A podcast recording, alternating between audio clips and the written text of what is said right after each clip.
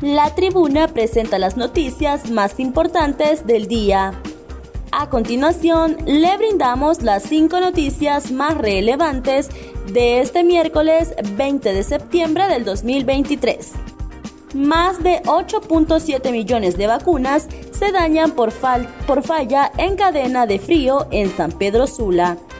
Más de 8.7 millones de vacunas almacenadas en un cuarto frío en área de salud de un hospital de la zona norte de Honduras se habrían arruinado. Así lo confirmó el representante del Colegio Médico de Honduras, capítulo San Pedro Sula, Oscar Sánchez comentó que alguien notó que la temperatura de la cadena de frío falló y no se tomaron cartas en el asunto y eso provocó que los biológicos se dañaran. Lastimosamente sucedió eso y tenemos esa noticia ya confirmada, remarcó el galeno. Presidente Xiomara Castro ante la ONU expone logros de su gobierno.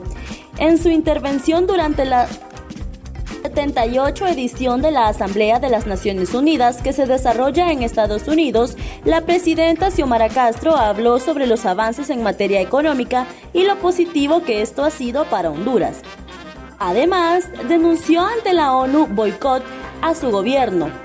Estos asaltantes que secuestraron el Estado hoy conspiran contra mi gobierno organizando en una alianza de políticos corruptos y de supuesta sociedad civil. Agregó que el respaldo popular ha quedado demostrado con las recientes movilizaciones de la resistencia popular a nivel nacional. Diputadas nacionalistas querellan a parlamentarios de Libre por llamarlas muñecas de la mafia.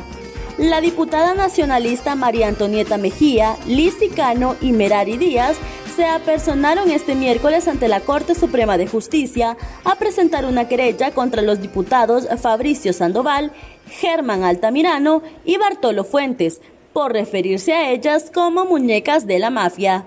No estoy dispuesta a aguantar ningún tipo de atropellos y estoy haciendo uso de lo que la ley me otorga como ciudadana, dijo la diputada Lizzie Cano.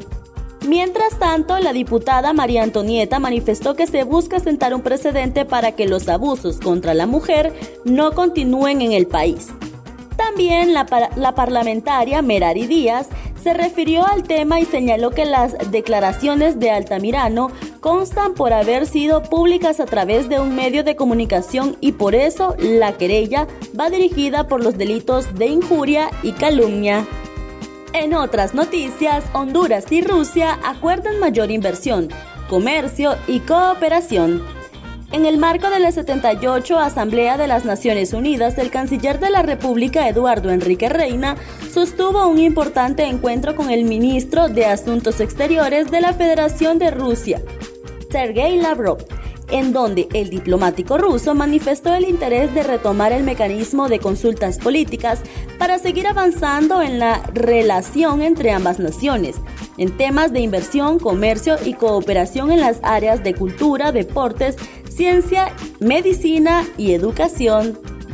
Partido Nacional pide a Libre ser flexible en el tema del fiscal general.